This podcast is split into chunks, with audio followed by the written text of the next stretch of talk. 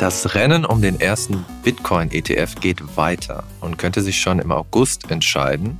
Außerdem, True USD von Justin Sun ist gar nicht so true. Wer hätte das gedacht?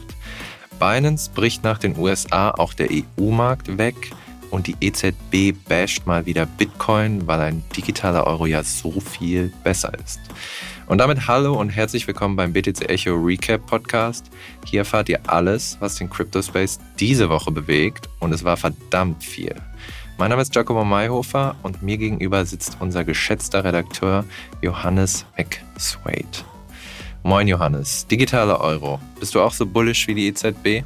Hm. Fasst auch meine Stimmung dazu ganz gut zusammen. Achtung, dieser Podcast stellt keine Anlageberatung dar.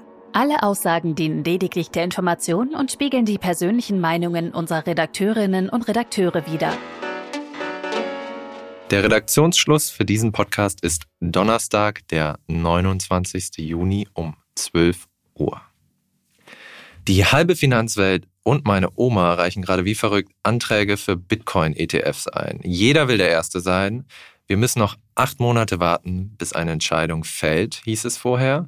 Auch hier im Recap letzte Woche. Du, Johannes, sagst jetzt, schon im August könnte die Entscheidung fallen. Warum so schnell? Ja, genau. Also eigentlich könnte es ja bis zu 240 Tage dauern. Ähm, auf jeden Fall müsste eine Entscheidung bis Februar 2024 stattfinden. Möglicherweise geht das aber schon früher und das liegt vor allem an ARK Invest, dem Fonds von Cathy Wood, die wir ja wissen, sehr bullish auf den Kryptosektor allgemein ist. Ähm, die haben nämlich schon im April einen Antrag eingereicht für einen ETF und dieser könnte jetzt am 13. August schon stattgegeben werden. Jetzt ist natürlich die Frage, warum sollte ARK Invest das tun, beziehungsweise warum sollte die SEC das tun? Ähm, der Grund dafür ist, wie wir jetzt herausgefunden haben, dass ARK ein bisschen bei BlackRock abgekupfert haben. Die haben sich den Antrag von BlackRock angeschaut, gesehen, was die anders gemacht haben und haben das jetzt einfach quasi so übernommen. Wie in der Schule ein bisschen. Was haben sie abgeschrieben? Was haben sie geändert? Genau, also es geht da um eine sogenannte Shared Surveillance Agreement. Das klingt jetzt erstmal alles sehr trocken und Finanzjargon. Im Prinzip geht es einfach nur darum, dass sie nachweisen können, dass sie mit einer regulierten Kryptoinstitution zusammenarbeiten, um gewisse Kursbewegungen und so weiter ähm, im Blick zu haben. Binance also? Eher nicht wahrscheinlich eher Kraken und Coinbase, die ja in den USA ansässig sind. Ähm, oder zum Beispiel auch die CME, wo ja bereits Bitcoin Futures gehandelt werden. Mhm. Das sagt zumindest der Bloomberg ETF-Analyst Eric ähm, Balchunas, heißt er. Und ja, damit haben wir auf jeden Fall schon mal einen ersten Stichtag, bis zu wann ein erster ähm, ETF freigegeben werden könnte, von wem auch immer, ob jetzt ARK oder halt auch BlackRock. Okay. Und Du meintest, es gibt noch einen anderen Grund, warum man auf den 13. August schauen sollte? Ja, genau. Ähm, zeitgleich oder mehr oder weniger in demselben Rahmen läuft ja noch ein äh, Fall der SEC gegen Grayscale. Grayscale hat ja die SEC verklagt, will ja ihren ETF ähm, bewilligt haben sozusagen. Mhm. Und äh, die Bloomberg-Analysten rechnen mit einer 70-prozentigen Chance, dass Grayscale den Fall gewinnen könnte. Und das würde dann heißen, dass der ETF genehmigt werden soll oder muss. Ja, und wenn du jetzt Gary Gensler bist, dann hast du zwei Möglichkeiten. Du lässt die Krypto-Institution zuerst in ETF starten oder du suchst dir den TradFi, äh, das TradFi-Unternehmen aus mit der höchsten Reputation und erlaubst denen natürlich vorher den ETF mhm. zu bekommen. Also im August dann. Das ist die Theorie dahinter. Ja, also ich schätze mal, dass der liebe Herr Gary Gensler sich für BlackRock entscheiden wird. Aber das würde ja auch zu Problemen führen, weil wenn ARK genau denselben Antrag eingereicht hat, wortgleich, ist es ein bisschen willkürlich, warum der eine angenommen wird und der andere nicht, oder? Absolut, ja. Also könnte ziemlich politisch werden. Ja, spannend. Also auf den August schauen, dann geht es nämlich ab. Aber kommen wir von Bitcoin-ETFs zu TrueUSD, dem Stablecoin des einzig wahren Justin Sun, den ich immer ein bisschen so sehe wie den chinesischen Donald Trump des Crypto-Space. Sein TrueUSD gerät ins Wanken. Überraschung. Du hast dir dann das Desaster genauer angeschaut. Was ist da los, Johannes? Äh, ja, es ist ein absoluter Rabbit Hole. Wie immer bei Justin Sun. Absolut. Und äh, der geht los bei dem US-amerikanischen Crypto Custodian Prime Trust. Mhm. Ähm, ja, ich muss echt sagen, die Story ist wirklich wie eine Mischung aus Quadriga CX und FTX. Äh, wenn man sich das genauer anguckt, äh, dazu muss man kurz erklären, Prime Trust ist ein Crypto Custodian, das heißt, deren Aufgabe ist es, die Kryptowährung anderer User oder seiner Kunden auf gesicherten Wallets ähm, zu bewahren. Und das haben die gemacht, oder? Das haben die gemacht bis 2021 und dann haben sie den Zugang dazu verloren. Das ist schon ein bisschen her, 2021. Okay. Absolut. Ähm, was haben sie gemacht? Sie haben es natürlich keinem gesagt. Perfekt. Sondern sie haben versucht, mit dem Geld neuer Kunden Kryptos zu traden, um es wieder gut zu machen, quasi, um weiter Auszahlungen bedienen zu können, etc. Oh Gott. Das Ganze endet diese Woche, als ähm, Behörden in Nevada quasi einen Zwangskonkurs ähm, vollziehen. Und äh, da kommt raus, dass im Prinzip Prime Trust seinen Kunden 80 Millionen US-Dollar schuldet, aber nur 3 Millionen auf Reserve hat. Kein gutes Zeichen auf jeden Fall. Ähm, die Enthüllungen gehen aber weiter. Ähm, wie sich zeigt, war auch TUSD, also dieser ähm, True USD Coin, ein Kunde von Prime Trust. Und zwar haben sie darüber diese USD-Abwicklung gemacht. Ne? Also du mhm. gibst halt einen Dollar hin und kriegst halt ein TUSD. Mhm. Ja, und viele haben sich dann natürlich gefragt, hey, Moment mal, wenn ihr da ein Kunde wart, aber die schon 2021 die äh, Wallet-Zugänge verloren haben, was ist denn eigentlich mit den Reserven eures Stablecoins so? Berechtigte Frage. Absolut berechtigte Frage.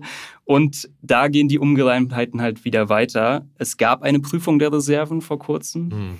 Ähm, die waren irgendwie, da gab es auch Probleme, da kam schon Trime, äh, True USD so ein bisschen in Erklärungsnot. Ähm, es gibt noch eine andere Methode, das zu prüfen, und zwar ein Proof of Reserves von oh, Chainlink. Oh Gott, okay, ja. Chainlink beruht sich dabei aber auf Daten von einer Firma, die sich sehr einfallsreich einfach The Network Firm genannt hat. Und wer sind The Network Firm? Das sind dieselben Prüfer, die auch die Reserven von FTX US geprüft haben. Wie wir wissen, ähm, oder wir wissen ja, wie das ausgegangen ist. Also äh, entsprechend hat der Kryptomarkt auch reagiert, hat sich das genau angeguckt und ja, jetzt wankt TUSD so ein bisschen. Es sieht alles sehr nach Abverkauf aus. Ähm, ist schon gedepackt? Es ist auf Binance gedepackt. Hm. Da ist es runter auf 80 Cent. Hm. Ähm, ich glaube, wir sind global betrachtet bei 0,99 Cent oder beziehungsweise 0,99 Euro. Mhm. Ähm, Dollar meine ich. Ja, würde ich auf jeden Fall im Auge behalten, den TUSD. Äh, vor allem, weil ja Justin Sun ja auch dahinter steckt. Ähm, ich habe jetzt gestern gesehen, da gab es Leute auf Twitter, die haben gesagt, hey, schaut mal her, Reserven sind doch astrein, da gab es wieder Geldbewegungen etc. Und stellt sich heraus, die kommen von Wallets von Justin Sun, der da möglicherweise Geld reinsteckt, um den Stablecoin aufrechtzuerhalten. Ja, also meine Philosophie im Crypto-Space ist eigentlich immer, wenn Justin Sun dabei ist, dann nehme ich meine Geldbörse und verschwinde ganz schnell. Ähm, ich habe den guten Mann ja mal interviewen dürfen und der ist ja von allen, alle Vorwürfe, die es gibt, wurde er schon bezichtigt, teilweise mit sehr viel Material. The Wired hatte da ja mal so eine Reportage, Marktmanipulation, Wash Trading, Pump and Dumps, ähm, Bedrohung von Mitarbeitern. Und ich erinnere mich noch, dass er irgendwann mal zum Botschafter von Grenada wurde und sich nur His Excellency genannt hat seitdem. Und der Titel wurde ihm auch schon wieder aberkannt, jetzt dieses Jahr. Und ähm, ja, also ich würde generell nichts anfassen, was Justin Sun äh, geschaffen hat. Einfach so als Faustregel für Crypto-Space-Verhalten die seriöseste Person des Crypto-Space mit dem vermutlich seriösesten Stablecoin im ganzen Sektor. Mhm. Ähm, ja, kommen wir mal von dem seriösen Stablecoin zu einer sehr seriösen Kryptobörse, nämlich Binance. Nach dem Kreuzfeuer der US-Justiz geht Changpeng Zhao nun auch in Europa. Der Hintern auf Glatteis. Genau, die Meldung ist noch ganz frisch von den Kollegen von Finance Forward. Da heißt es, der Lizenzantrag von Binance, der vor einem Jahr eingereicht wurde für eine Krypto-Verwahrlizenz oder Operationslizenz in Deutschland wurde abgelehnt. Mhm. Ähm, das berichtet man allerdings nur unter Berufung auf einer Person, die mit der Sache vertraut ist. Wenn man böse ist, könnte man jetzt auch sagen, das kann auch der Hausmeister gewesen sein. Aber zugegeben, wir haben ähnliche Sachen gehört in den letzten Wochen hier und da. Ähm, das wurde weder von der BaFin noch von Binance bestätigt. Trotzdem scheint es ziemlich eindeutig zu sein, dass das Thema Lizenz in Deutschland für Binance durch ist. Und die Binance Europa-Expansion, die vor einem Jahr groß angekündigt wurde, verwandelt sich immer mehr in eine Binance-Implosion. Ja, ist ja alles, ähm, oder erscheint ja relativ koordiniert, wenn man sich anschaut, wo sich Binance jetzt auch in letzter Zeit zurückziehen musste. Ja, total. Also letzte Woche haben die Niederlande und Großbritannien äh, die Lizenzanträge verwehrt. Frankreich hat direkt mal eine Ermittlung wegen Geldwäsche gestartet. Belgien hat diese Woche den Stopp der Geschäfte im Land gefordert. Ähm, also alle Regulatoren scheinen jetzt koordiniert gleichzeitig zu sagen, stopp, Binance, wir haben keinen Bock auf den Scheiß. Ähm, mehrere europäische Manager haben das Unternehmen schon verlassen vor Monaten. Da kann man wahrscheinlich davon ausgehen, dass sich das abgezeichnet hat, dass das passiert. Und ich muss ein bisschen schmunzeln. Selbst Nigeria, und das muss man sich auf der Zunge zergehen lassen, weil Nigeria ist ja nicht für die strengsten äh, Rechtsanforderungen der Welt bekannt. Selbst Nigeria hat Binance für illegal erklärt. Und ähm, Binance hatte eine ganz witzige Antwort darauf, ne? Was war es nochmal? Ja, es ist alles wieder so undurchsichtig. Also angeblich hat diese Firma, die da in Nigeria das Geschäft hatte, ähm, nie zu Binance gehört. Mhm. Und Binance hat der Firma auch unterstellt, irgendwie ein, ein Scam zu sein oder halt auf jeden Fall nicht legitim. Mhm.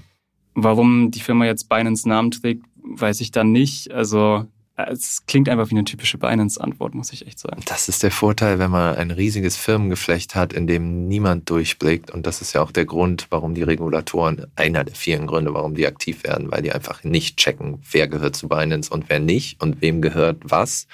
Im Zweifelsfall alles Chang Peng Chao. Und ähm, so machen wir keine Geschäfte in den USA und Europa.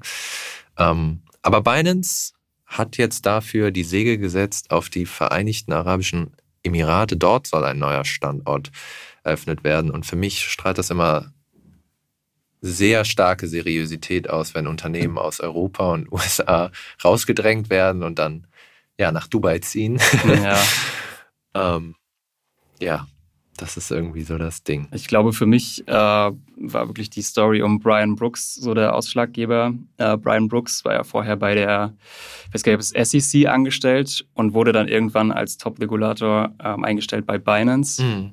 und hat, glaube ich, nach Binance US. Bei Binance US nach zwei Monaten oder so gekündigt. Drei Monate. Drei Monate hat er durchgeführt. Ja, und in der SEC-Klage steht jetzt der Satz von ihm, dass er verstanden hat, dass er hier gar nicht der wahre mhm. CEO ist, sondern Ach, Changpeng Chao, ja, was auch seine Vorgängerin bei Binance US, streng genommen BAM Trading, das war die Firma, die Binance US geleitet hat, auch schon vorher äh, gesagt hatte. Und ähm, ja, wir haben eine große Titelstory im Heft dazu. Also wenn euch das interessiert, investigative Recherche zu Binance ähm, mit Anwälten und Marktexperten und auch einigen Insidern ähm, die uns verraten haben, was da bei Binance hinter den Kulissen abgeht und wie es weitergehen könnte. So, und diese Woche hat auch noch die EZB etwas verkündet, was viele im Space freuen dürfte. Zitat, Gesetzgeber sollten vorsichtig dabei sein, eine Industrie zu unterstützen, die keinen Mehrwert für die Gesellschaft produziert. Johannes, geht Christine Lagarde jetzt endlich mal gegen die Wall Street vor? Äh, ja, schön wär's. Ähm, das Zitat geht leider weiter. Krypto, nämlich fokussiere sich ständig darauf, neue Narrativen zu schaffen, um neue Investitionen oder neue Investoren anzuwerben, habe aber in seinem Versprechen versagt. Also es ist mal wieder ein ganz klarer Schlag gegen Kryptowährung, hm. diesmal von EZB-Vorstandsmitglied Fabio Panetta. Ja, äh, für mich ist es immer, ja, oder das heißt eine Überraschung. Eine Überraschung ist es halt nicht. Für mich klingt das einfach wie dieses klassische Zitat, Pepsi-Cola wird sich nie durchsetzen. Zitat Coca-Cola CEO. Also ähm, natürlich muss man immer so ein bisschen gegen die Konkurrenz sticheln. Abgesehen davon, dass diese Kryptokritik also ein bisschen abgedroschen ist, ist sie politisch motiviert und ähm, kein Zufall, wie wir sehen, weil Siehe her, wenige Tage später, äh, die EU-Kommission veröffentlicht einen Gesetzesentwurf zum digitalen Euro. Mhm. Ähm, auch alles kein Zufall, was den Zeitpunkt betrifft. Im Juli startet ja das FedNow-Zahlungsnetzwerk der US-amerikanischen Zentralbank. Die Schweiz testet derzeit einen CBDC. Äh, Ähm, ich glaube, es ist einfach ganz normal, dass Zentralbanken dann zum Marketing ihrer eigenen Währung natürlich etwas gegen die privaten Währungen, gegen die Konkurrenz sticheln muss. Mhm. Das zeigt sich hier ganz klar. Äh, es ist natürlich die Frage, ist Bitcoin wirklich konkurrenzfähig? Ähm, da gibt es jetzt eine spannende Entwicklung aus den USA. Da gab es einen Gesetzesentwurf in North Carolina, der jetzt auf dem Weg zum Senat ist. Und da soll untersucht werden, welche Vorteile sich für den Bundesstaat ergeben, wenn man zum Bitcoin-Hodler wird. Fand ich an sich relativ spannend. Mm, ja, also möglicherweise sehen wir bald die USA oder mehrere Bundesstaaten in den USA als äh, gewollte, freiwillige Bitcoin-Hodler. Ja, in den USA ist es ja auch sehr gespalten. Ich glaube, ähm, ich glaube in Kalifornien, hier Ron DeSantis ist ja ein großer Bitcoin-Befürworter. Also es, die Trennlinie läuft so ein bisschen zwischen Republikaner und Demokraten. Die einen wollen CBDC, Demokraten, mhm. und die anderen wollen Bitcoin. Ähm, und hier in Europa ja, soll die EZB mal ihren digitalen Euro rausbringen und zeigen, was sie drauf hat. Also ich glaube nicht, dass der sich durchsetzen wird. CBDC-Projekte sind eigentlich überall gescheitert. Selbst in China haben sie Probleme, obwohl sie den wirklich mit dem, äh, mit dem Hammer versuchen, durch die äh, Bevölkerung zu prügeln. Ja, ich meine, selbst Experten haben halt krasse Bedenken bezüglich Anonymität, Privatsphäre etc. Ähm, natürlich auch immer irgendwie so ein bisschen dieses Spiel mit den Banken. Also wenn man über einen digitalen Euro die Banken umgehen kann, dann nimmt man denen ja das Geschäft weg. Werden die sich da einfach ähm, wehrlos ergeben oder haben die vielleicht noch ein Wörtchen mitzureden, ist ja auch die Frage. Es ergibt sich quasi so ein kleines Dreieck zwischen privaten Kryptowährungen, Banken und der Zentralbank. Wer diesen Kampf gewinnen wird, wird sich dann in den nächsten Jahren zeigen, denke ich. Ja, und wir werden euch darüber auf dem Laufenden halten.